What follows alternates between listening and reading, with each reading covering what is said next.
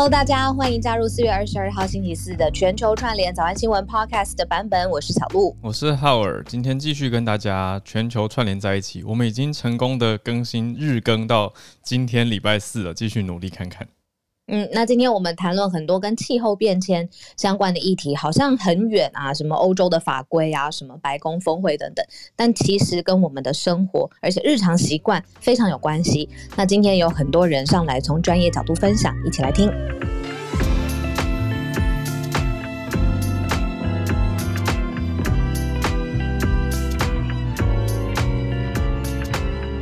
小鹿早安，大家早安。各位早安，大家早安，欢迎加入今天的全球串联早安新闻。大家早安，我们已经有一千多个朋友加进来了。我今天好准时哦，心情颇好，而且天气超棒的。但我感觉小鹿没有睡好，是不是没有听出来？天哪，原来被听出来就是这个感觉，是吧？是吧？我昨天，我昨天早上，我后来回听我们的每天现在在日更的 podcast，我昨天早上声音真的是。嗯好累哦，没有开，没有开，对，我觉得很难形容诶，就是不是，也不是没有开，就是有一种缓慢感。对，在呃声音跟声音中间的气音有一点听得出来，累。对，你你我们昨天在反省什么事情啊？你们昨天去什么？哎呦，哎呦，哎、欸，你这个哎呦也太有一一百个讯息在里面，Oh my god！我们昨天一群人去重训，嗯、然后呃，我们重训的老师他是就是整个健身房里面就是各项金氏世界纪录保持人，就是他，所以他昨天呃开了一个魔鬼菜单。就是哦，我们做完的时候真的是全身酸痛吧？现在离开这个世界了，就是 世界远离我们，至少至少一下下。对，我现在在跟你的分灵体说话嘛？对对对，我好不容易回来，回来回来，全球串联早安新闻，谢谢你跟我们在远距串联，真的。哦，可是应该不是因为这个吧？我觉得，会最近我对你不好吗？没有，没有，没有，没有，没关系。我们见面会好好来办一下比武招亲。好啦，对了，那个最近，哎、欸，不能啦，不能，不能，不能，不能，不能现在说，哦，不行，不行。好，好，我什么都没说。不过比武招亲是真的，就是呃，哎、欸，是真的吗？哎、欸，已经是真的了吗？各种神秘讯息。好啦好啦，靠靠讲话来思考有没有 那个讲话比头脑？Thinking out loud，对啊，Thinking out loud，对啊。我们昨天是在想说见面会的时候呢，浩尔他就唱歌，嗯、那我要就是现场跟大家玩游戏。是吗？是这样说吗？玩比武招亲的游戏。对啊，因为平常工作真的太忙碌了。哈尔知道我的、我的、我的生就是那个呃各种，你的行程都很满啊。对，行程很满，每天大脑都一直动，一直动，一直动。都在想，我真的没有什么时间出去认识人啦，就、嗯、有点害羞。我真的没有什么时间再出去认识新的朋友，嗯，所以就想说，干脆见面会来办，就是比武招亲，或是大家有机会的话，可以呃多多帮我介绍人嘛。到底今天在干嘛？多多帮我介绍，这样对。好了，我太害羞了，今天浩然进主持了，再见了，大家再见再见。哎、欸，回来回来。挥手，再见，再见。好啦，我们今天还是一样跟大家先盘点新闻，我觉得太好啦，好啦。对啊，现在心情这么好，哎、欸，我们这样跟大家聊聊天，现在快快两千个朋友加进来了，大家可能会想说，今天的主题到底是？我们今天主题会带到欧洲，也会带回印太，另外呢，又回到当然印太之后，我们南亚嘛，看到缅甸的消息，再来就是台湾跟香港的状况喽。嗯，然后可以小聊一个啦，我没有放在题目上，可是我待会要去的哦，消息已经公布了，嗯、就是我等下去 Gogoro 的活动。Gogoro 昨天宣布了一个很大的合作，诶，是跟印度最大的机车商，甚至是全球前几大的机车商，叫做 Hero 要合作。嗯，换一个角度想，就是 Gogoro 的电池交换系统要进军到印度去了。呃，嗯，大家知道印度的市场规模之大，十几亿人口，我心里面觉得一个有趣的想法是，诶、欸，这个某种概念上也是一个台湾在国际关系跟外交上的某种突破咯，就是透过经济商业的新模式哦，不一定要跟我们既有大家想象中或者习惯中跟美国或者跟中国的合作，而是对印度市场拓展。嗯、我觉得其实是一个好的方向，我乐见其成，也希望它很成功。嗯、我会去帮忙翻译啦，所以刚好跟大家小聊，对啊。那今天我们要群策群力一起帮忙哦，因为呢，浩尔下一个行程时间卡的比较紧，所以我们今天尽量在九点要准时结束。所以我跟浩尔我们自己克制，不要那个漫 漫无目的的聊天，然后大家也一起帮我们、嗯嗯、呃言简意赅，但是呃精准发言。不会漫无目的啦，我觉得我们聊天都很有重点啊。就是要帮我介绍，帮我介绍没有？有啊，重点都画好了。各位优质男性。赶快！哎呦，哎呦，推荐报名。哎呦，那个，我想跟大家玩一个小游戏，就是大家可以现在透过呃举手的这个方，如果你方便按的话，现在不是有一个举手键吗？我先把它关掉。嗯、我想要知道到底有多少朋友，哎，是什么？已经有人在举手，我先把它关掉。我想要知道，我现在打开。嗯嗯嗯。呃，我想要知道有多少朋友是呃听。在 Clubhouse 上面听全球串联早安新闻三次以内的，可不可以按一下举手键，让我们知道？其实，对你算是新朋友，算是全球串联早安新闻三次以内。OK，哈尔看得到数字，嗯，我看得到三次以内没有超过，因为我们现在才两个多月嘛，这个对啊，呃，节目。那新朋友来说，三次以内透过 Clubhouse 听的，可以举个手，让我们知道一下吗？目前大概三呃四十多位，五十位左右。五十，嗯嗯。那我感觉里面有掺水，感觉里面有掺杂一些就是很想举手的老朋友，很可爱，我感觉得到。好，好，所以大概我们还是有新朋友加入，就跟我们一起。那我们热烈欢迎啦！有啊，好，有啊。小鹿，这跟我追踪的数据差不多耶，就是每天我们都会增加大概几十位的新追踪。这几天还有，嗯，还有。欢迎大家，谢谢大家举手。对啊，嗯、欢迎，我还是把它打开了。谢谢大家举手，这、嗯、是我们一个及时呃盘点跟及时统计的一个小方法。嗯、希望大家嗯、呃、可以呃我多多认识你们。嗯嗯，嗯，对啊，所以大家好，自要自我介绍嘛。我是浩尔，浩瀚的浩，偶尔的尔。我的搭档是小鹿。那这一切的起源是二月三号的早上，小鹿呢，鹿小姐开了一个今日重点新闻的房间，我加进来跟她。聊一聊以后，我们就开始变成，经过了几天就变成全球串联早安新闻，到现在两个多月的时间，所以你还是很新哦。那就欢迎大家也多多帮我们推荐给朋友，或者你现在正在通勤当中的话，你透过右下角有一个加号，也可以把你觉得也在通勤当中的好朋友跟家人朋友一起加进来，一起来听。我们接下来关心世界上的大小事情。嗯，好，最后一个小聊，我们就直接进入欧洲话题了，嗯、就是也跟。嗯、呃，大家报告，我今天非常期待，很兴奋，因为浩尔跟我平常是我们盘点新闻嘛，嗯、但是今天我们是不是要一起去飞碟电台互相 yes 访问？对啊，超酷超酷，我完全没有准备，手下留情，手下留情，好，没问题的，没问题的，好好，好，对，今天然后我们会去，对啊，应该说谢谢小鹿你邀请我啦，我们会那什么时候会播出啊？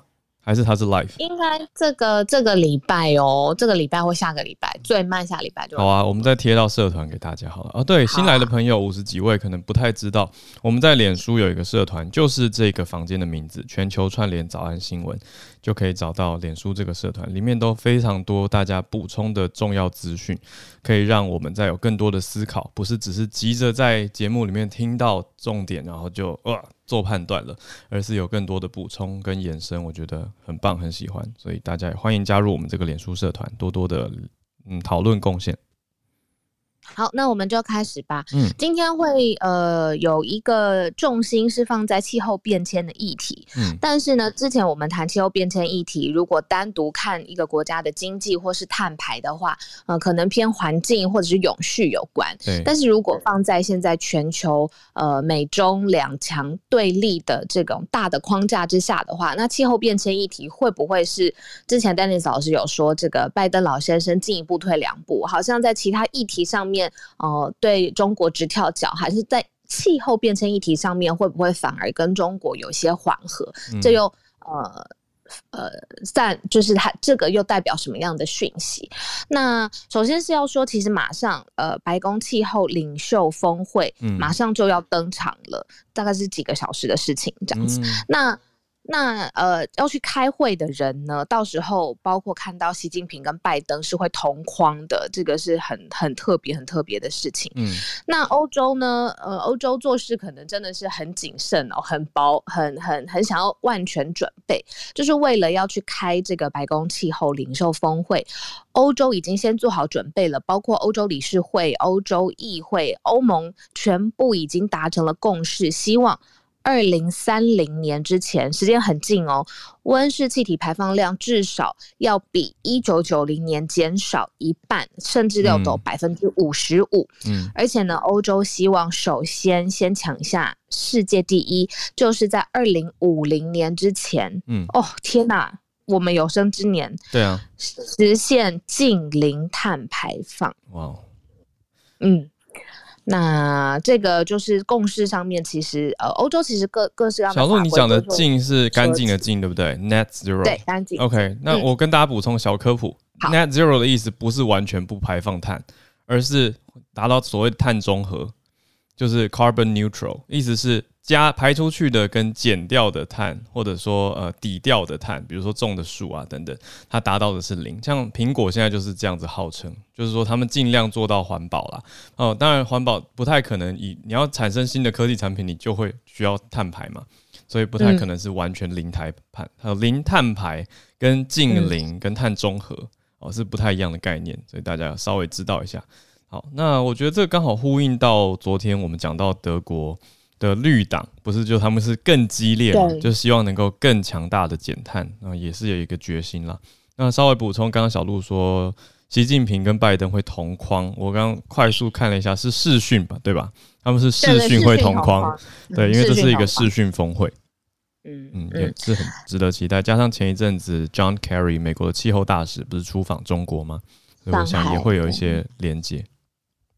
那呃，我主要是想要凸显说，就是欧洲对于碳中和这件事情，或者是呃碳排这件事情，是一直很有意识，在法律层面上面希望规范，比如说是企业或者是呃日常呃民众使用呃相关的呃对于呃环境友善的产品啦，比如车上面相关的政府的补助。嗯，那呃我我是觉得在欧洲各像昨天丹尼斯老师有讲这个德国的政党，其实其他。国家也会有像是德国绿党这样子的，嗯，这种以环境意识或是友善意识作为整个政策主轴的政党，在欧洲其实是蛮多的。所以这一次欧盟或者是欧洲议会，呃，过了这样子做了一个这么有企图心的宣誓，刚说二零五零年之前要全球领先，呃，碳中和就是净零碳排放这件事情，他们要带去。美国气候领袖峰会，希望在上面，嗯、呃，跟世界来呃宣布。好，那的确就是这个美国气候领袖峰会，感觉有一点呃，在因为美国真的发生很多事情嘛，想要处理的外交议题也很多，嗯、但这一次习近平跟拜登会同框，你可以想象那个画面吗？好玩，有一点，有一点难。不过讲到讲到习近平，我一直想到漫威的芯片，我的天呐！小路，你有看到那个预告吗？对不起，岔题。没有，你讲给我听是什么？是什么？好，有一部漫威的新片是以华人英雄为重点，它是打功夫的，那叫做上气，香气。虽然很多人一直开玩笑说很像疝气，好，但我先不管。但因为它真的叫做香气，你没看到。然后重点是男主角太多人就是忍不住留言说，为什么男主角长得那么像习大大呀？就是男主角这个演员，那他是演儿子，演父亲的是梁朝伟，就大家很熟悉。对，男主角是一位儿子，那那 父亲是梁朝伟。然后重点是儿子就是真的有点像是 就是帅版习大大，我这样会不会被封锁？好，反正 我我我我我的意思是说，嗯，我就突然想到，谁传照片给我，我来看，我来看，就是漫威的新片啦。哦、反正就跟大家讲一下。那我我内心我内心想到跟我们新闻有关的主题是 Stop Asian Hate 这件事情。我在想，诶、欸，透过全球媒体影响力这么大的漫威，去带动说华人的帅气，或者是华人的一种。嗯，不同于以往的气氛，会不会有助于改善这个情况，或让大家增进认识？我希望不要拍出一个刻板印象的片，这是我自己最最大的重点。呃，就很怕它拍坏掉啦，对啊，很期待是好的电影。总之，把题目拉回来，就是习大大让我想到这件事情。对，帅版习大大在演戏。嗯，这个我刚看到很多网友疯狂的就把那个截图寄给我，觉得好好笑，好笑哦。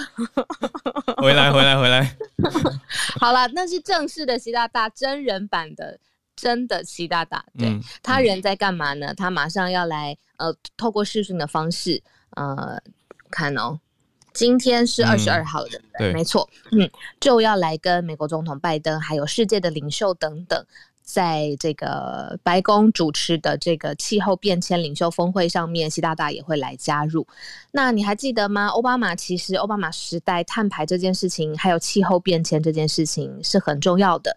那现在呃又回到民主党执政，所以要重新领导全球，希望这个美国的角色是重新领导全球，要对抗。气候变迁，那总共参与与会的世界领袖总共有四十国，蛮多的，视讯的方式来举行。那呃。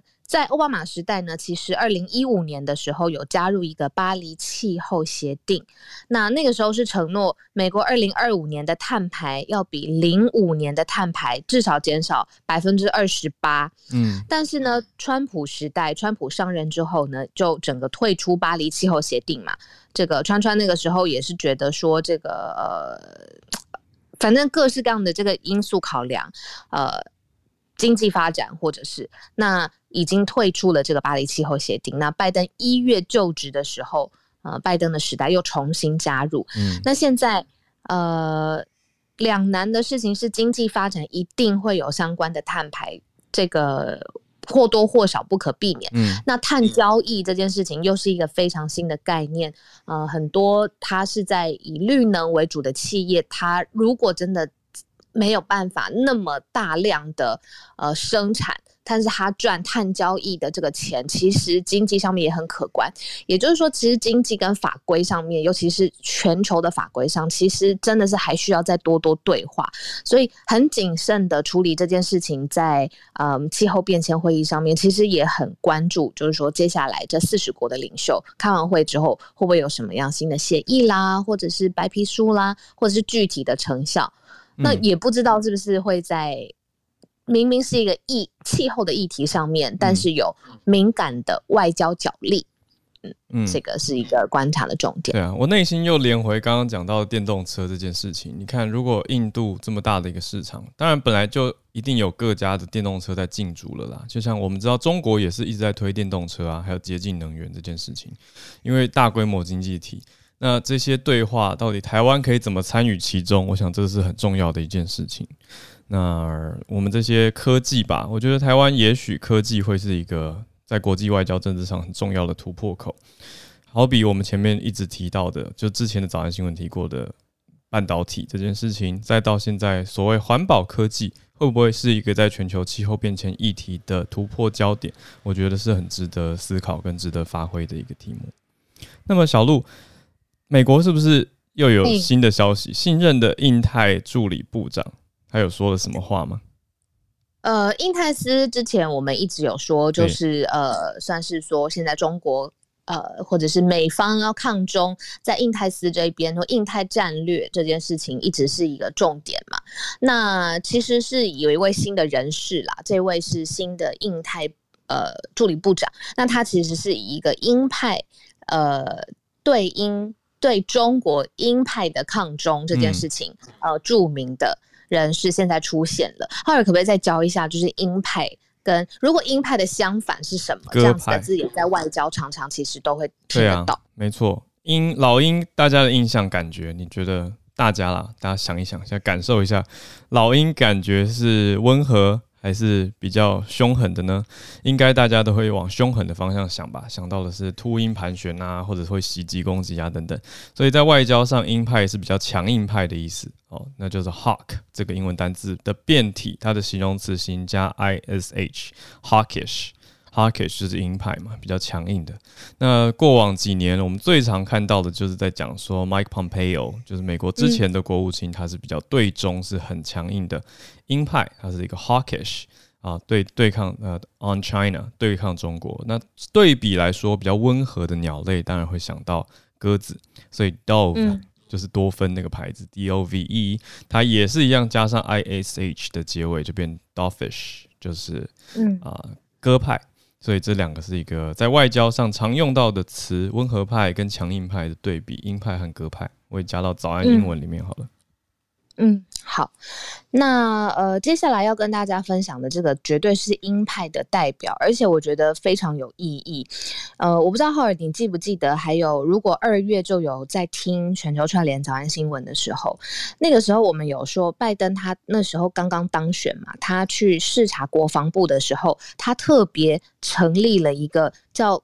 美国美国国防部的中国工作小组，嗯，也就是说，这个工作小组要全面来检讨，sorry，现在美国对于北京各方面来自中国的挑战的战略的方针。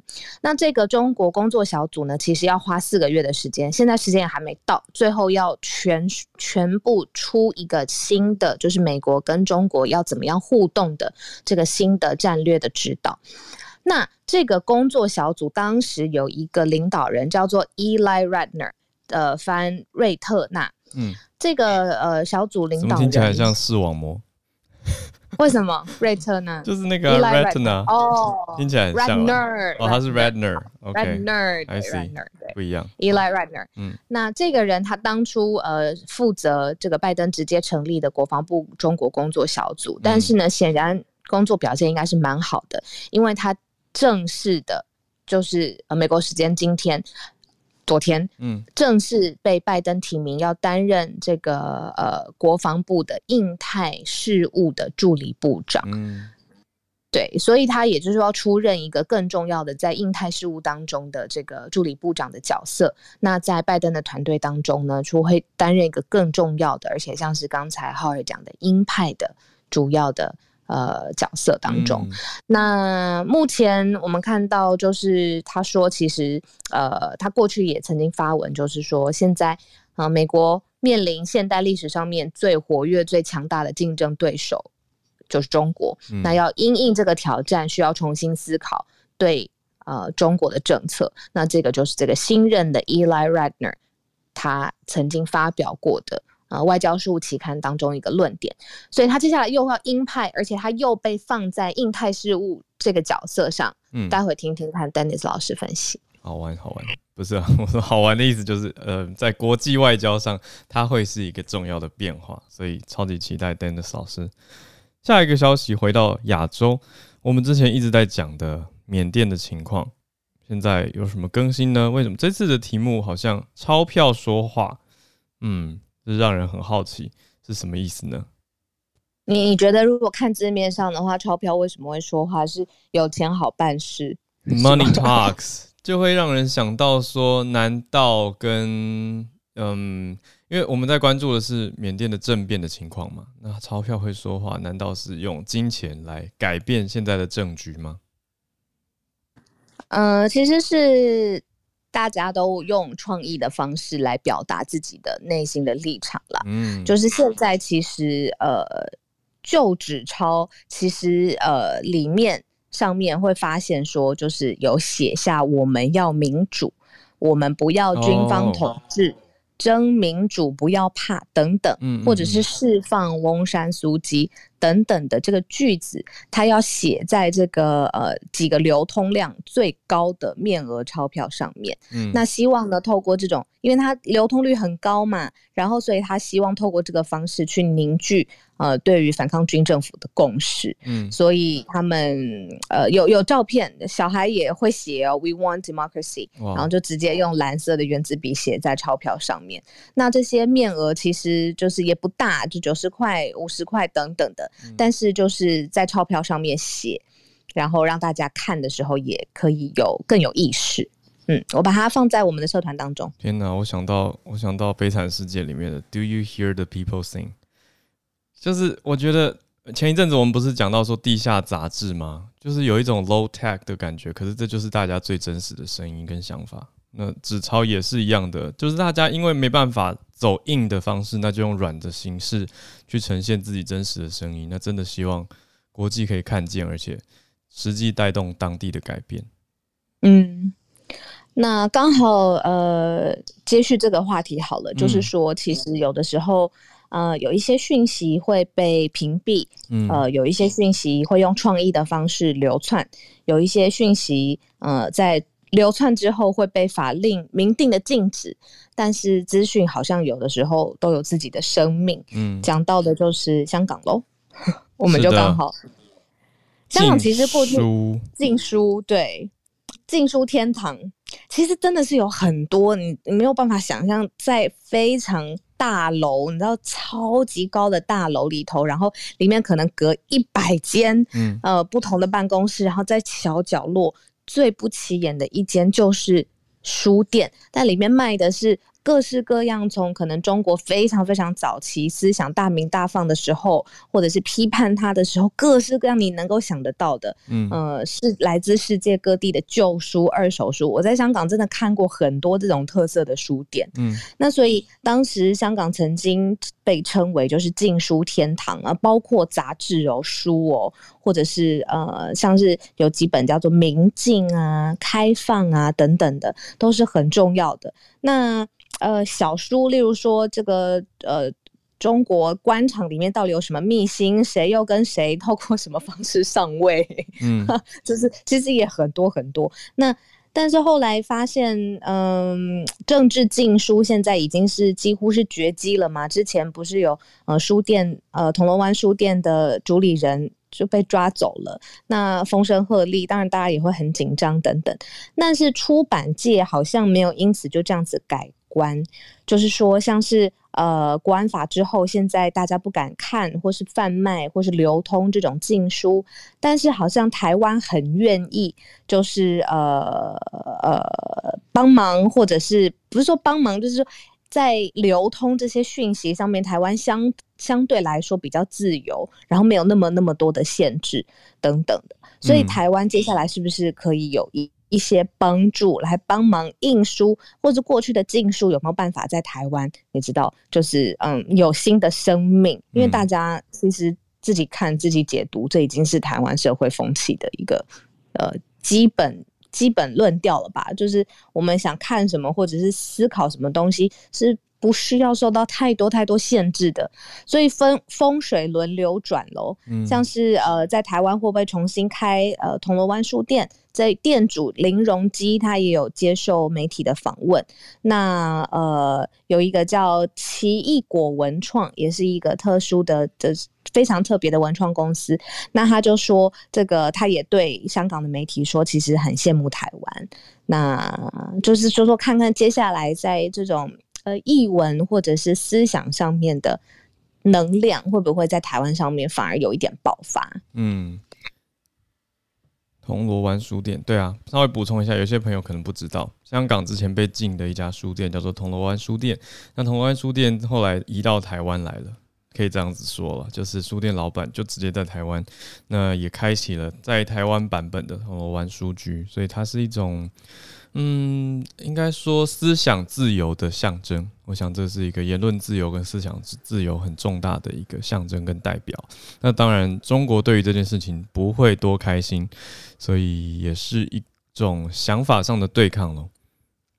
哎，那么台湾现在继续帮香港引禁书这件事情，嗯，我觉得讲起来蛮奇妙的啦，因为回想小小鹿刚说。风水轮流转的意思，就是几十年前也曾经在这片土地上有非常非常多的言论管制，但现在却是高度的言论自由的地方。我觉得应该说，我们作为新闻媒体传播者，我我是很感念也很珍惜这件事情的。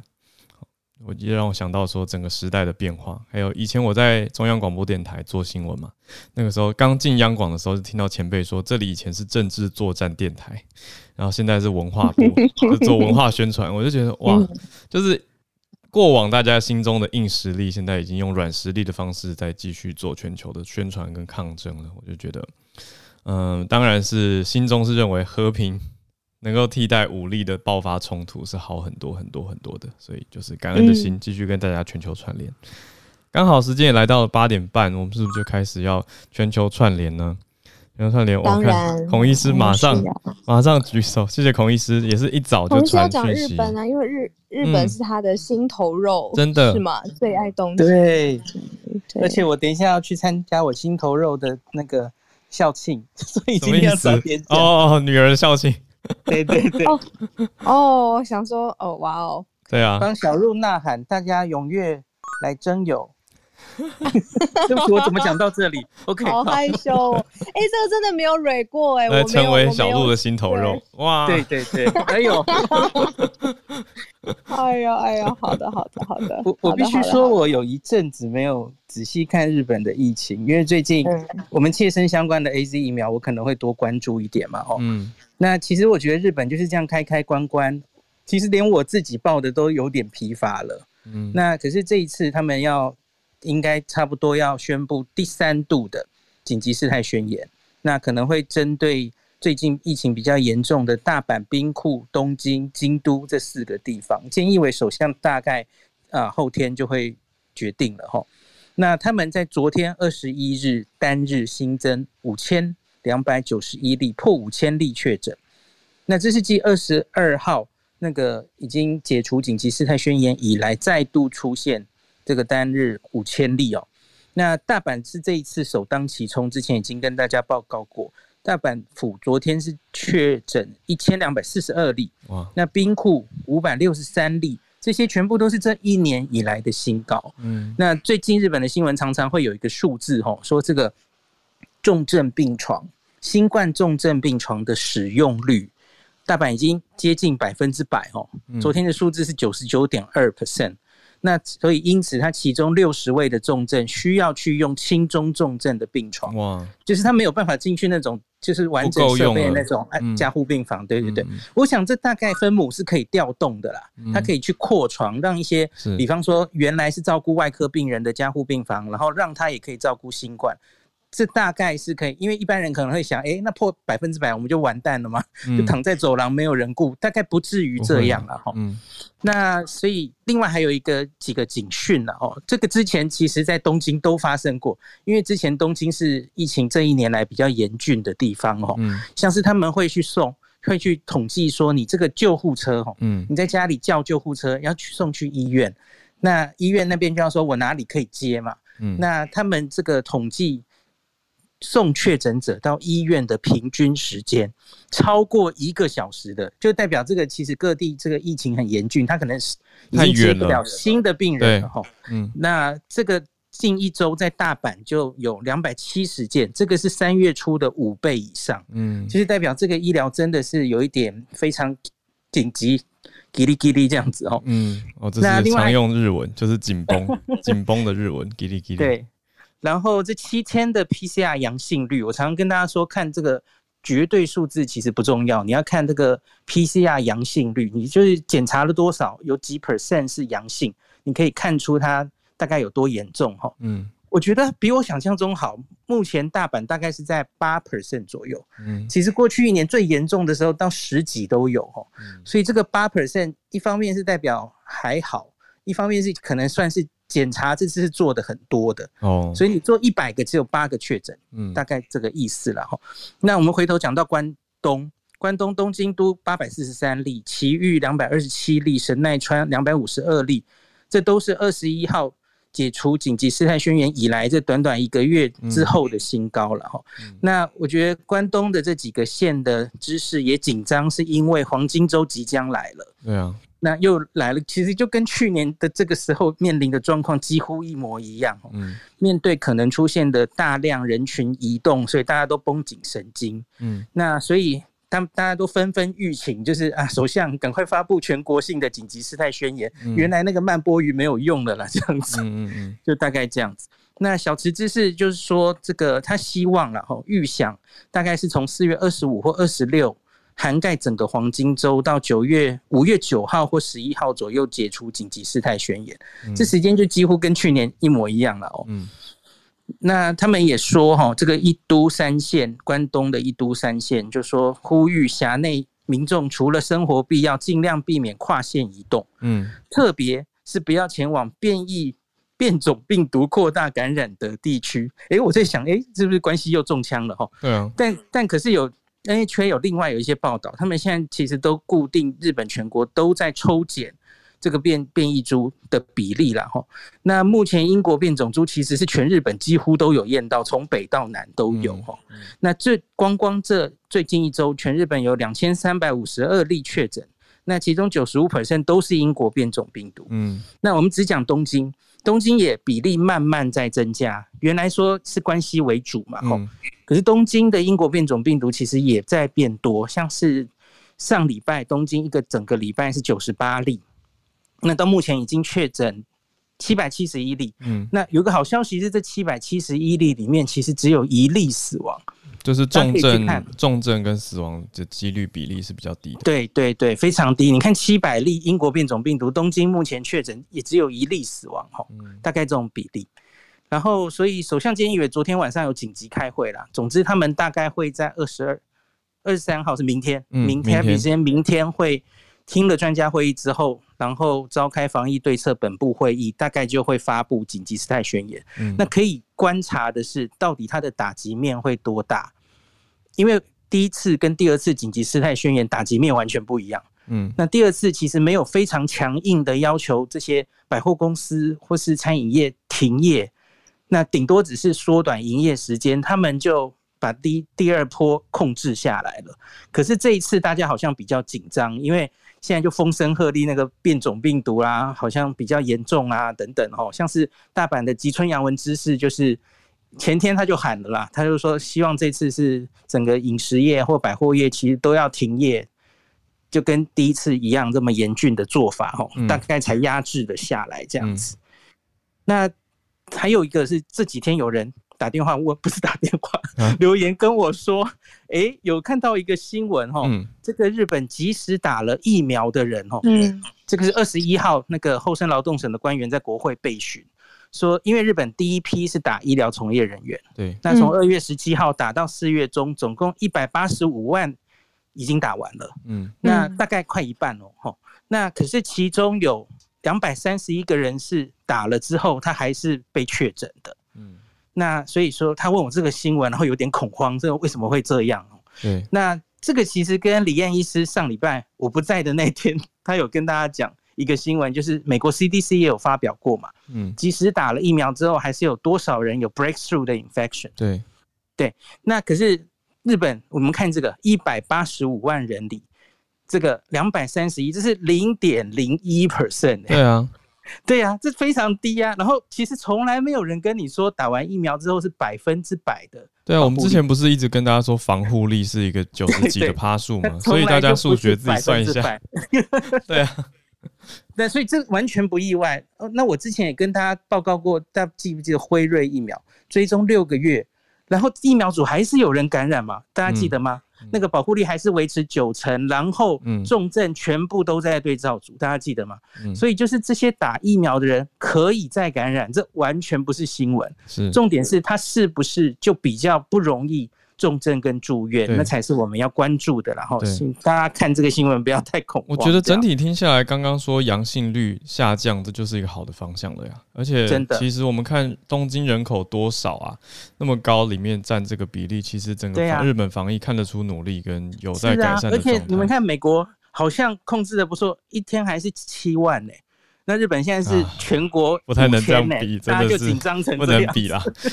对啊，OK。然后菅义伟有跟辉瑞的 CEO 电话对谈哦，他们希望多交一些辉瑞了。嗯，那大概在九月底前，希望可以在十六岁以上的所有的日本人有确保的疫苗量。嗯，那目前他们跟辉瑞是订七百二十万人份，那他们希望再追加两千五百万人份，总共就几乎上一亿这样子的。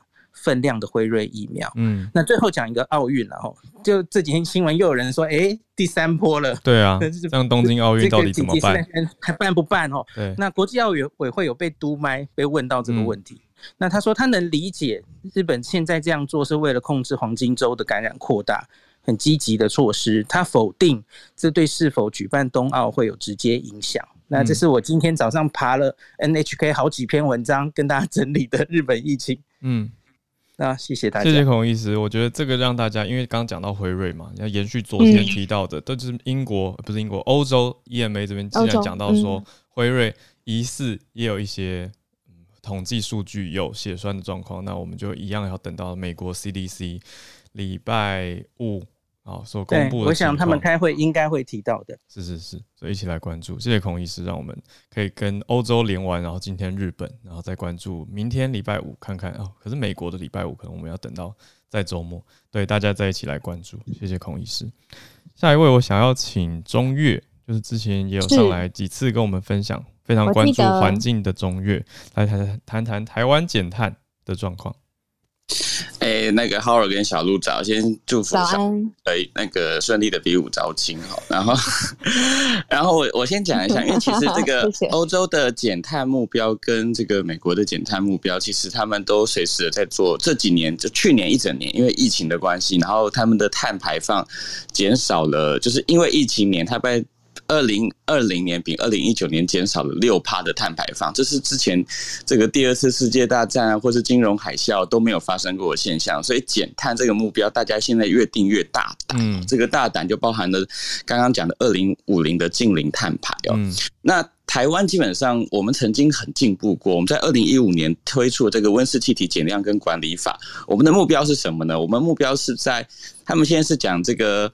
呃，二零五零净零碳排嘛，那二零三零年回到这个百分之五十做目标。对对对对。那我们的目标，我们的法定目标哈，是在二零五零年回到二零零五年的碳排的一半。显然不比人家进步嘛，有点复杂，还要去抓二零零五年的数据。哎、欸，对，呃，二零零五年其实算我们碳排算高峰，但是但不管怎么样，人家二零五零年要。净零碳排，我们只有回到之前的一半而已。嗯，所以其实是不够进步的。那这个不够进步，它就会变成是我们在这个呃世界上的这种气候峰会里面。那当然这个是有中国因素，所以我们不见得能参加。可是我们要如何拿出我们进步的招牌，去跟大家做一些讨论呢？所以呃，我们的目标其实现在设定，呃，如果大家有看过之前的新闻，其实不管是苏贞昌或蔡英文有宣布说，我们要来评估我们二零五零年能不能达到近零碳。碳排这个目标，那可能要怎么做？譬如说，台湾确实有超过百分之五十的碳排放来自于工业，可是包含的运输部门，就是大家平常在做交通运输的这个部方面，或者是住商部门，就家里面使用电力啊，或使用一些器材，大概也占了三成左右。那另外有些能源农业部门，这个是比较少的部分。但是，所以我们台湾会说，哎，是不是吃很多那个畜牧业，吃很多牛肉造成碳排放？这在台湾的发展当中比较低的吧？因为我们没有什么养什么牛嘛。但是美国他们大量的那种畜牧业的农场，确实他们的农业的碳排量是高的。好，所以。回过头来，我们其实，在去年的时候，环保署就提出来，我们要修这个温室气体减量跟管理法，就刚那个目标要修掉，然后想要来做这个叫做气候变迁应应法，或者是气候变迁行动法，都是要重新设定这个我们要减碳的目标。那以前呢，常常会被人家笑说，就全世界都会笑说，你只定一个目标，但是又没有做法，就是定好玩的笑笑而已哈。但问题是，呃，现在全世界各国其实他们都讲二零五零净零碳排哦，实际上要达到。的难度还是很高，是。但是现在世界各国的不管是环境组织，都会期待说，至少先把目标喊出来，我们再一步一步的把具体给落实。嗯，以前我说你只是喊口号而已，可现在就觉得没关系，口号先喊好了，喊完之后再做点努力哦。那台湾在全世界的碳排当中呢，其实我们虽然是小小的岛国，然后人口占全世界呃比例不高，但是我们实际上的碳排大概占到百分之一，所以我们的人均碳排量。一直是全世界名列前茅的，就是我们平均每个人的碳排量在全世界是多的。那回过头来，在我们的日常生活当中，那当然这跟政府政策有关系嘛。所以怎么样减少这个碳排放？呃，譬如说我们的电力系统怎么样有机会达到这个全部的再生能源？那这件事情相对来的更为重要。所以，我们本来再生能源的政策目标是在二零二五年要达到电力系统的二十趴。很显然的，二十趴只是一个过渡目标，因为如果你要走向二零五零近零碳排的话，可能。再生能源要达到九十趴以上，哈，那呃九十趴以上意思就是说我可能还有十趴跟既有的发电有关系，可是这个就要靠刚刚讲的这个近零碳排里面的负碳技术，就负是呃负数的负哈。呃，减碳的技术，譬如说，呃，这个森林的它有一个叫做碳汇，就是它可以吸二氧化碳排氧出来嘛，这个叫碳汇。又或者是 CCS，就是有碳捕捉的技术，把碳抓下来，然后打到地里面去哦。这是其实是这个负碳技术，是我们现在也希望可以发展的。那所以台湾刚刚在讲的是环保科技上面呢，不管是负碳技术啊，或者是这些碳汇的这些计算呢，它可能可以成为我们在发展过程当中重要的一环。那另外刚刚有提到。因为刚刚在讲到这个电动机车嘛，其实像台湾的机车产业，在全世界来讲是很厉害的。那印度更厉害，因为印度我们台湾大概现在一千三百多万台机车，印度是一亿多台的汽车。对啊，所以如果能够进到印度市场来做这个电动机车的发展，其实对于等于是我们的软呃硬实力哦，这个是硬体的实力技术。对，这是呃，我们确实对于减碳，因为确实刚刚讲这个交通的碳排量哦，其实在台湾确实也是将近两成左右的，所以这个数字如果在印度他们一亿多台机车当中，其实也对于减碳跟减少空污是蛮有帮助的。所以如何在这个外交的市场上面，一来是展现我们的企图心，我们二零一五年那个法案进步原因，就是因为全世界都是政策来拟定说我的减碳目标，可是我们是入法的，就是法律强制规定这个在。对，在全世界当中是很少见的这个强制力这么强的方式。对，所以我们其实也在想说，今年二零二一年的那个气候高峰会，其实是在呃英国举办嘛。所以蔡英文之前接接见那个英国在台协会的，也是说希望英国让我们去参加这个 COP 的会议这样子。那我们要带什么去？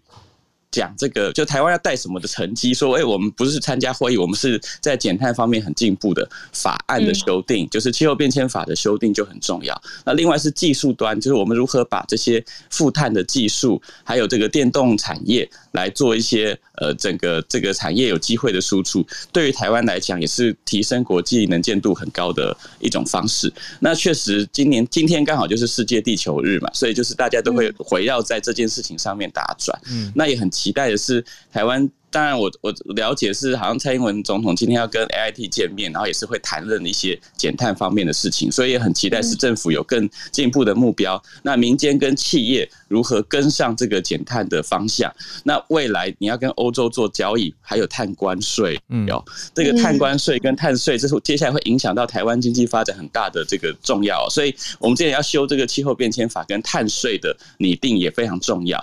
所以我们还有很多事情可以做，不管是政策端。或者是民间企业如何把这个技术拉高，都是我们可以努力的。先这样。嗯谢谢中岳，谢谢，我觉得很棒哎，就是有不同的层面，政府层级的层面。那回归到刚刚听到，大多还是工厂，我觉得这个也是大家其实都知道的事情。那工厂方面当然就非常有赖整个经济政策跟政府去制定。回到个人层面的话，就是冷气不要一直狂开，少开一点。然后呢，能够环保，少用一点免洗餐具就少用一点免洗餐具。我觉得就是慢慢点点滴滴累积了。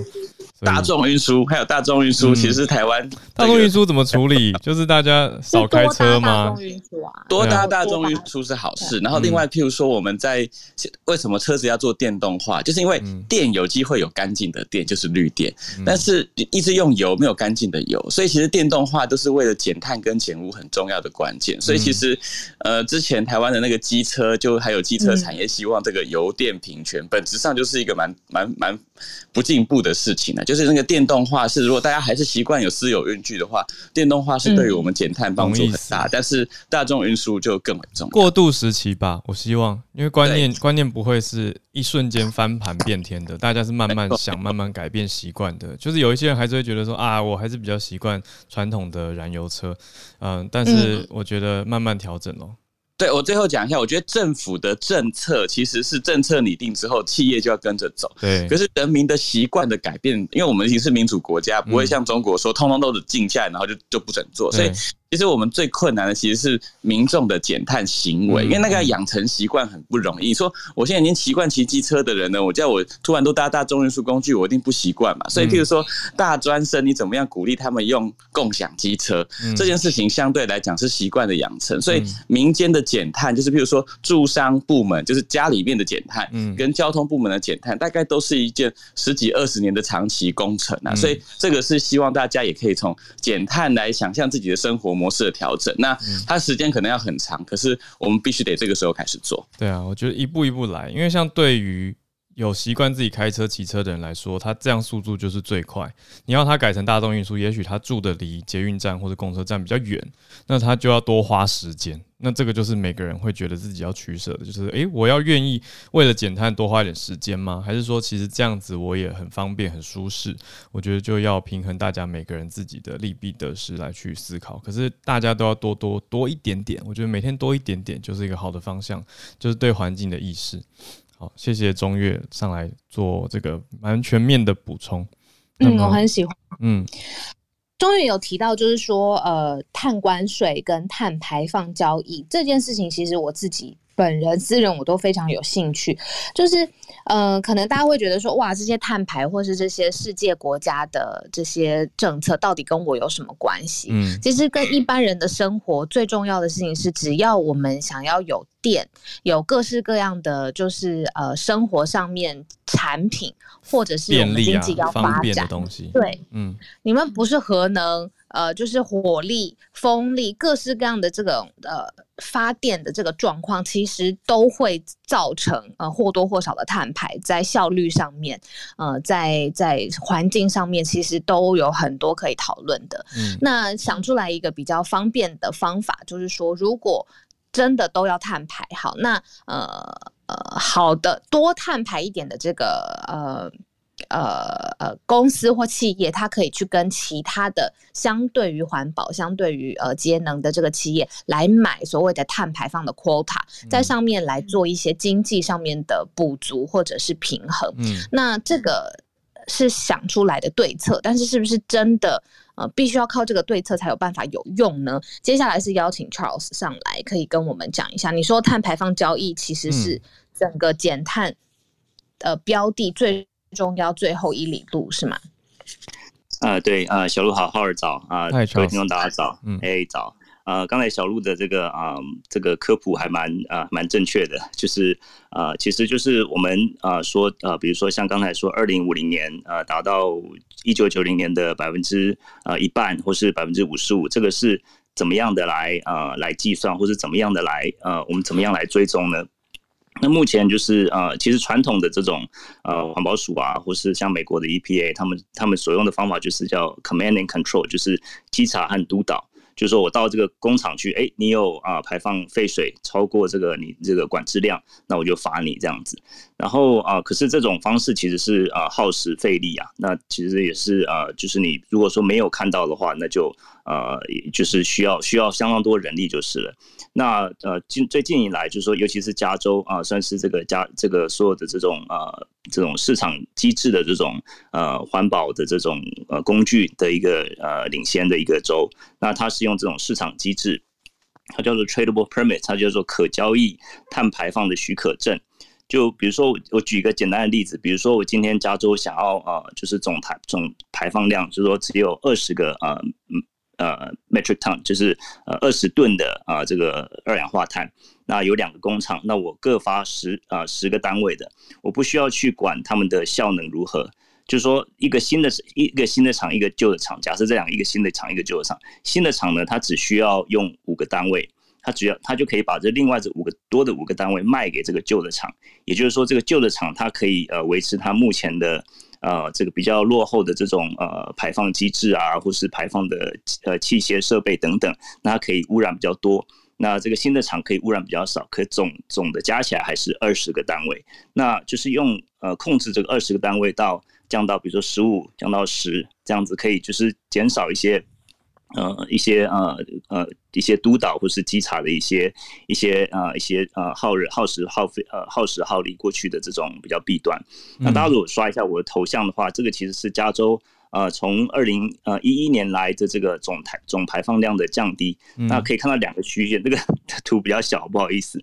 这第一个虚线其实就是啊、呃，这个加州碳排放量二零一二年开始推行之后，这个总碳排放量所降低的，大家可以看到这个呃降低的这个呃速度算是蛮快的。嗯、那利用这样子经济的方式呢，就是说让这个整个交易的方式，它有一个就是加州州政府的这个 EPA 啊，他们的 ARB、嗯、Air Resource Board，嗯。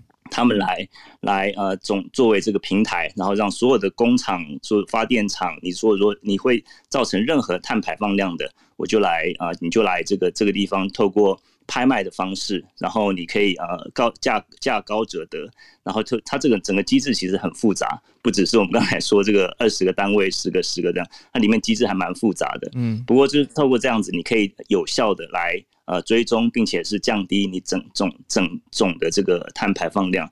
那其实再回到这个巴黎协议，其实它里面有也有这样子一个一个细则，它是呃 Article Six，Article 我不知道怎么翻，这个 Howard 可能要帮忙。第六条对，那它这个第对 第六条对，那这个 Article Six 它讲的就是这个呃可交易的呃排放呃呃这个许可证，也就是说，如果一个开发一一个国家。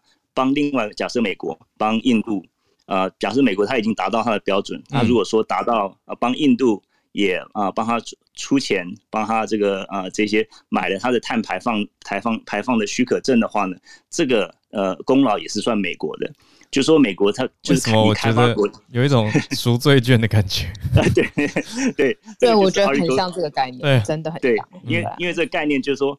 全地球的这个啊总排放量，或者说整个呃就不管是欧盟，或是说呃整个全地球总排放量维持不变的情况下，嗯呃一个国家可以帮另外一个国家出钱，然后就我排的多，所以我就把钱给你嘛。呃对，就是说我我可以帮你，我可以帮你出钱，呃帮你减少你呃你的排放，可是这个呃这个赢的这个 credit 是我的，就是说你得得到这个这个权是我的，那这个其实是呃。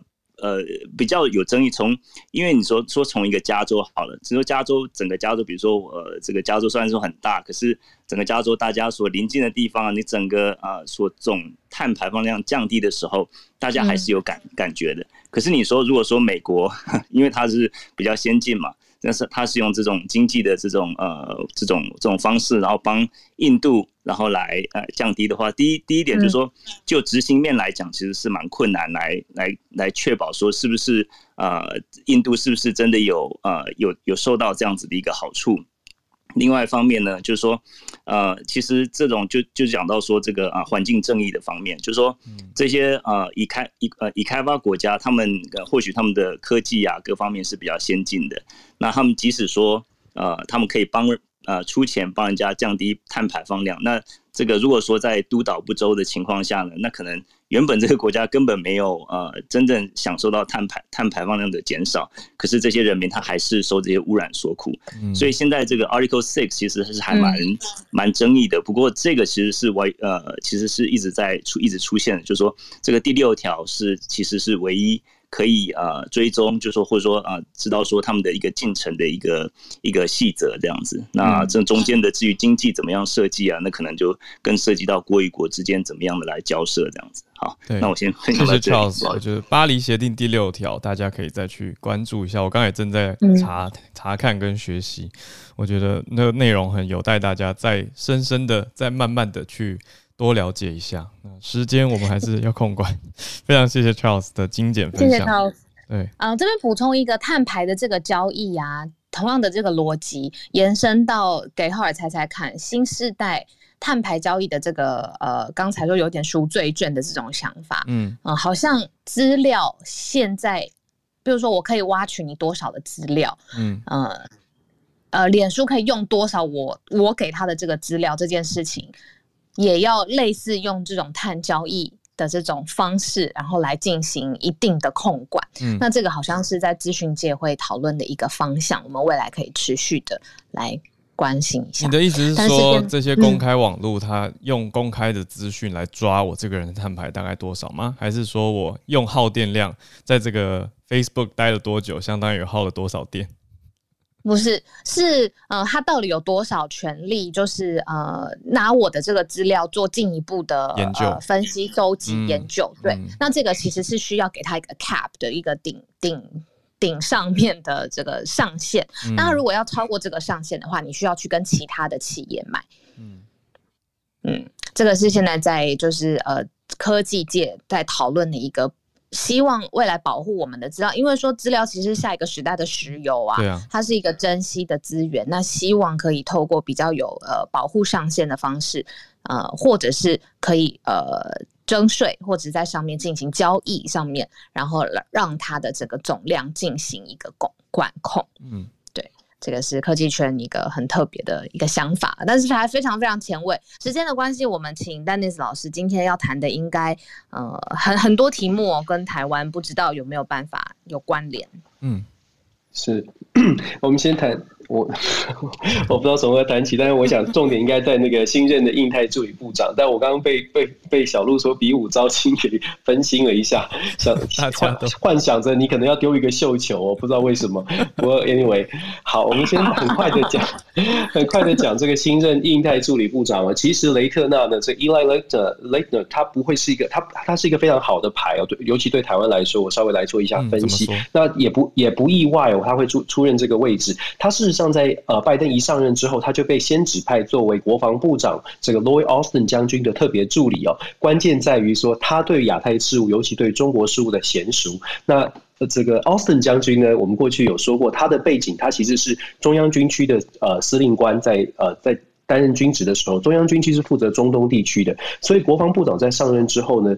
拜登政府认为需要一个非常熟悉亚太事务，尤其是需要了解中国的人做他的助理，所以先把 Ratner Ratner Ratner 放在他的身边做特别的助理。当时就已经预料到非常有可能会去接这个印太事务的助理部长。其实 Ratner 跟呃 Eli Ratner 跟 Kurt Campbell，如果大家还记得的话，所谓的亚太事务总管的，他们是一直以来都保持非常的关非常好的关系。他们也发表了非常多的共同联名发表了非常多的报告。那我们去观察说。拜登的印太事物，刚刚两位有说到所谓的鹰派跟鸽派哦，其实鹰派跟鸽派它只一只种大略的形容。如果我们真的要说 Ratner 是属于哪一派，他可能是鸽群当中的老鹰，大概是这么解释哦。为什么会这样说呢？因为他们会站在就是所谓的跟美中关系，它会是它必须是一种竞合的关系，而不是全面的对抗。我们知道美国在过去跟中国的交往呢，他们两个其实他跟 Kurt Campbell 其实有发表过一篇很重要的呃，蛮多人去去呃分享的一个文章。一个报告当中，他们有讲强调一点，就是说，过去的美国呢是误判了中国。过去的美国对于中国的期待呢，往往都是失败的。如果我们回顾历史的话，二战的期间读一点历史，大家知道美国有个马歇尔将军负责调停国共内战，结果是失败的。派了杜鲁门去呃单就是借用杜鲁门总统的时候。派美军去打韩战，以为中国会会撤退，结果也失败了。然后在詹森总统的时候，想象中国不会去干涉越战，又又误判了。那对于美国，他们强调的是，美国过去对对中国的总统误判呢，就是因为对中国有太多的想象，甚至他们也特别的讲讲出来，在尼克森总统时期，认为呢，呃。访问中国，而且认为世界的和平必须由美国来介入中国，跟中国交流就可以促成世界的和平，没有中国不行。但是后来的结果看起来也没有成功，因为尼克森期待的是美中之间进行了更多的交流，就会帮助中国改变。如果大家还记得的话，六四天安门事件之后，美中之间的关系也降到了谷底。可是克林顿总统又再次的觉得，如果跟中国强加这个呃。增强所谓的经贸交流，就可以改变中国，可以把中国呃变得更好，变得更民主化。种种的过去的历史告诉大家，他们的文章当中写得非常的清楚。过去的历史告诉大家，如果只是用说的，如果只是用这种期待，是不会改变任何事情的。我们为什么说他们是鸽派当中的老鹰呢？他们的老鹰的部分在于说，他们很强调制度，所以他们一再的在发表文章当中都在讲说，跟中国的交往必须有白纸黑字的制度化，只有制度可以透透过国际法，透透过制度才有办法制约中国，而且要趁着美国还有优势的时候。设立这些设设立这些门槛哦，其实他们针对这个呃跟美中之间的关系呢，在他们的报告里面其实写得很清楚，当然挺挺复杂的，因为他们是全面性的，大国外交做的是全面性的规划，他们在。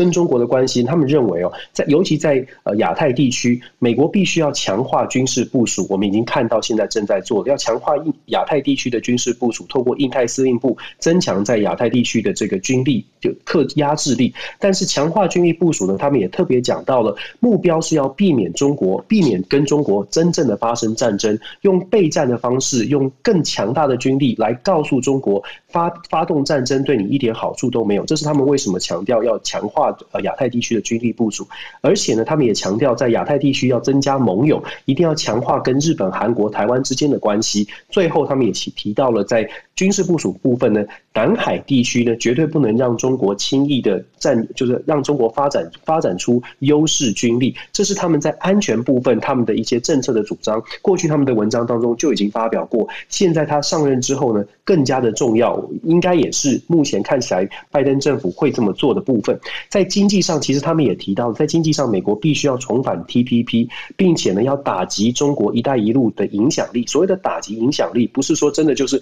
对，呃，把所有的中国的这个经济截断，而是相对来说，美国也要提出一套计划，让更多的发展中国家，现在正在接受“一带一路”的援助的这些国家，相信美国也是愿意帮助他们的。在跟中国讲，呃，处理呃这个关系处的不好的时候，他们愿意来跟跟美国站在一起。美国的经济经济的发展，经济的实力也会连带的影响，是不是能够压低“一带一路”的这个影响力？这是他们在经济上面的呃呃主张。另外还有一点，他们也特别强。强调，在美国的国内呢，必须制定更好的制度，来避免中国的资资本大力的介入美国的资本自由自由市场哦。这一点我们也看到了，现在拜登政府上任之后，关于股市、关于种种中国的企业介入美国的部分，也开始在进行动作。接下来，他们在政治上面也提出几个重点，在他们过去的报告都有的。他们提出的重点是：第一，美国要加强重新回到国际组织，加强在国际组织的影响力；再来是美国必须呢，在跟亚洲地区的各个国家在民间交流的部分也要提升，不能只是以老大哥的心态告诉亚洲国家你要怎么做。相反的，民间的交流要提升。我们在实际上已经看到了，譬如说国务院批准了国国务院的官员应该要到台湾来学中文。大家看新闻有看到，其实很多的新闻都是跟政策跟并肩的并。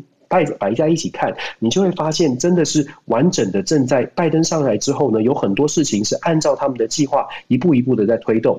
另外，他们有强调说，就说未来呢，要尽量的减低，就是中中国大陆，尤其是中国共产党在美国国内的影响力，可能是对于中国大陆中国来的移民啦，或者是投资啊，都要做一些检查。最后呢，他有讲，他们的报告里面也讲到了，未来美国因应中国的这个呃。在中国的政策上面，一定要尽可能的达到两党形成共识，共和党跟民主党不要再为了中国进行一些呃互相的挑战，相反的，应该更团结的来面对中国崛起的事实。我刚刚说的是，我会诊了他们两位在过去发表的各项报告。那为什么那么重要呢？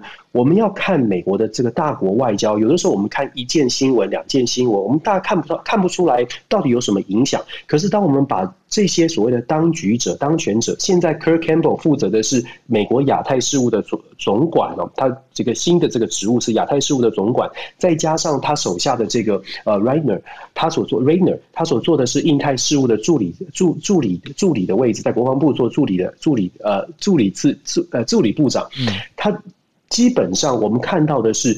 已经有一个完整的策略正在推动当中。然后我刚刚点到的几个小的新闻是我们看到的新闻。当我们把新闻凑在一起，再去了解说这些当局者当初他们在野的时候就提出了各项的报告跟白皮书，把它汇整之后，你就会发现哦，未来的美国确实如同很多人所预期的，拜登上任之后，一件事情一件事情，呃，正在按照他的计划来走。我们不是说这些计划都是好的，或者是一定会成功，而是至少。拜登呢？为什么我们之前说他是教科书，或者是他都是按照制度来行行动哦？因为拜登过去三四十年经验告诉他，什么事情就是按照制度来，就算不成功，至少不会偏离轨道太多。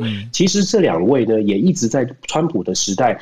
一直投书，都在强调一件事情，他们认为川普的方向是对的，就是意识到中国崛起是美国的威胁这件事，这个部分态度跟意识是对的。嗯，可是呢，他们认为川普是没有没有执行的方法，他们认为川普总是意气用事，总是总是凭着自己的感觉做事，完全没有办法打到中国，而且中国可能呢，在过去在川普时期，只要贸易好好的跟你呃笑笑笑笑的跟你说，我们现在愿意跟你签什么合同，签什么条约，川普可能就。会接受了，在他们的眼中，他们认为这是完全不可行，而且无法长久的对中的政策。对他们来说，建立制度，在美国还有优势的时候，把中国拉回到制度里面来，白纸黑字的写清楚，应该双方怎么交往，这这才是长治久安。对美国来说了，才是长治久安的方式，也是对世界比较好的方式。我们说，其实制度化呢，制度会限制一个国家的行为模式。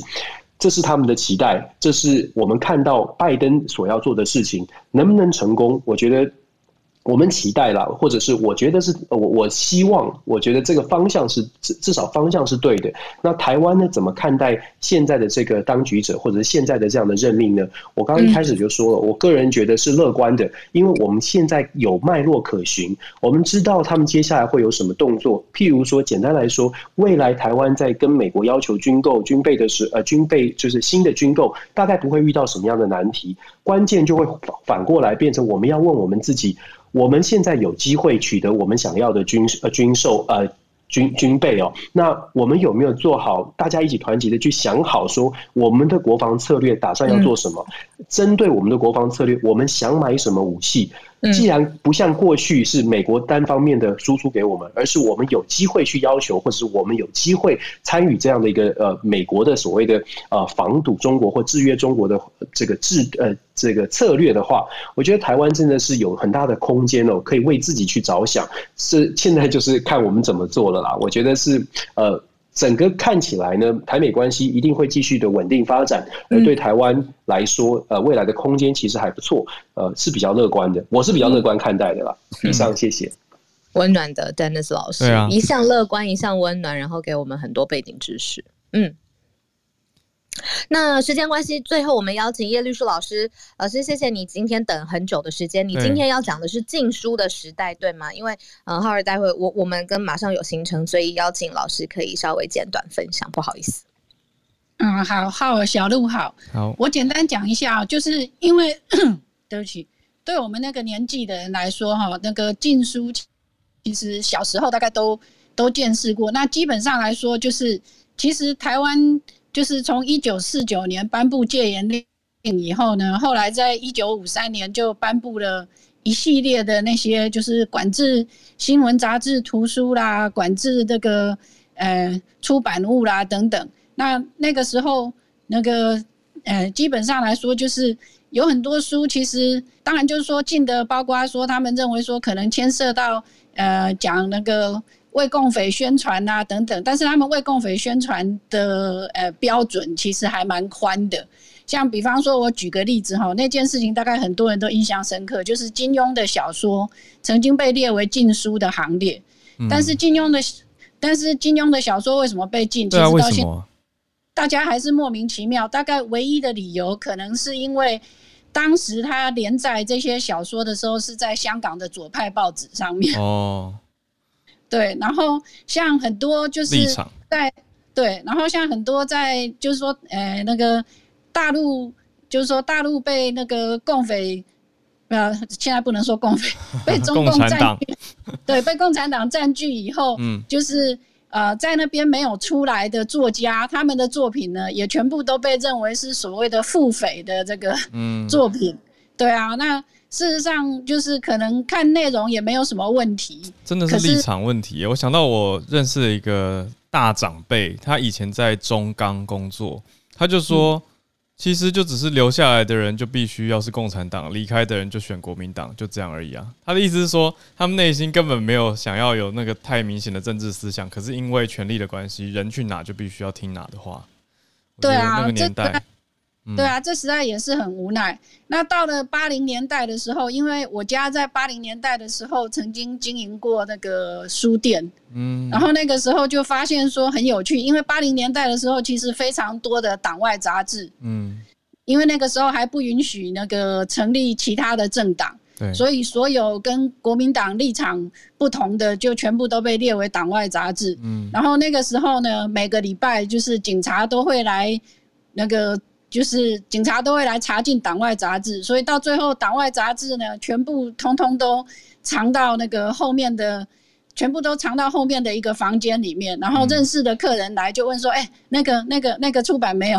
嗯嗯。然后就从里面就那个家里的人就不动声色的走到后面的房间去，然后拿一本就是已经先用这个呃纸袋包好的杂志出来。然后就一手交钱一手交书，然后大家心里都知道说买跟卖的是什么，但是就是不能讲，不能讲。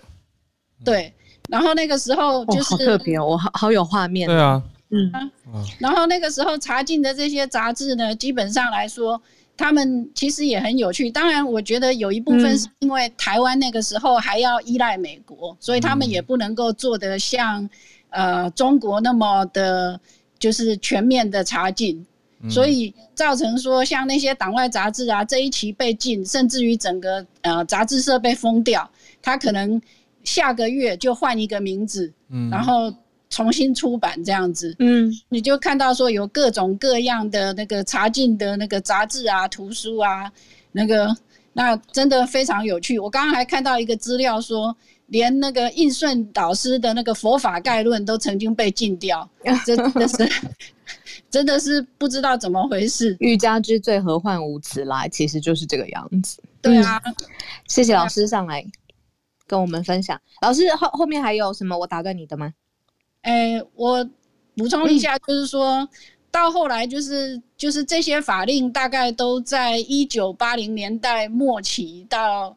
就是最后废除的是出版法，在一九九九年终于出版法。嗯、那从此以后，就是台湾的出版就变得很自由。哦、那看到一九九九，对对，哦、最后废除的是出版法，在一九九九。最后，嗯嗯嗯嗯嗯，哦，很久很久，啊、真的时间很久。可见出版的影响力是很大的。对啊，对啊。嗯、那谢谢两位的邀请。谢谢你，谢谢谢谢谢谢叶老师。我刚好在我们的社团里面看到今天的一个消息，外交部公布说台湾的新闻自由是亚太第二。那呼应刚才讲的禁书，它到一九九九出版解禁这件事情，我觉得大家走了很长一段路诶，那也要持续努力啦。我觉得现在不是现在，既然自由资讯就多，那资讯的流窜自由，我们的判断就更重要。制度对，所以全球串联。非常重要，大家一起来多多的思考跟关注多方面的资讯，然后形成比较客观理性的判断啊，不要激情，对，不要盲从，对，对，所以大家一起来全球串联，嗯、我想这个是很重要的。也要谢谢今天所有上来跟我们串联的朋友，包括孔医师、Dennis 老师、叶老师、Charles，、嗯、谢谢大家。哎、欸，还有是不是有刚先离开了？有有有有位先离开，谢谢。啊、哦，对，中岳中岳刚刚去开会，嗯、对啊，谢谢大家，今天也持续跟我们串联在一起。那明天早上我们再继续全球串联早安新闻。哎，小鹿有什么要补充的吗？还是你要点播收播？今天收播哥，你原来想播什么？我可能原来想说，其实我回想在我所有所有新闻工作的历程里面，可能有商业讯息的包装，但是从来没有因为呃立场的不同而可以说或是必须要说什么东西。嗯真的没有，所以谢谢前面的人的努力，这是我觉得很想讲的事情。对啊，真的是。你原来说不想，我想播比武招亲的可爱主题曲，要在一起嘛，好不好？那也要先有对象嘛，才有对象才可以说在一起。那那我先换另外一首哈，莫文蔚的《慢慢喜欢你》，这样可以吗？也要先有对象才会慢慢培养感情。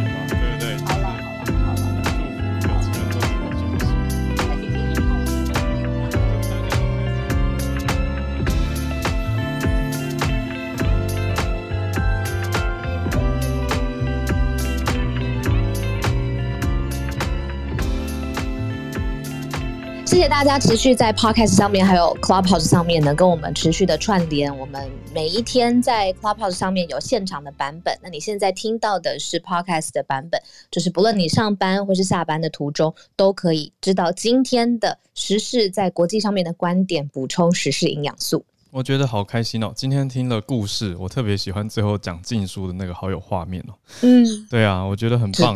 对，谢谢大家上来，而且听一听也觉得说，哎，其实减碳这件事情，不管是个人或者是大到政府去制定政策，是蛮有机会改变这个世界的，让这个世界的环境越来越好。所以大家一起来努力，我觉得一起来关心是很重要的一件事情。大家也一起来慢慢的关注我们的慢新闻，还有参与式的新闻，让大家会有。一个会呼吸的、会思考的新闻，而不是只是得到资讯哦，而是要有自己的思考，再加上判断，最后化成行动。我觉得很开心，大家一起加入我们这个 movement。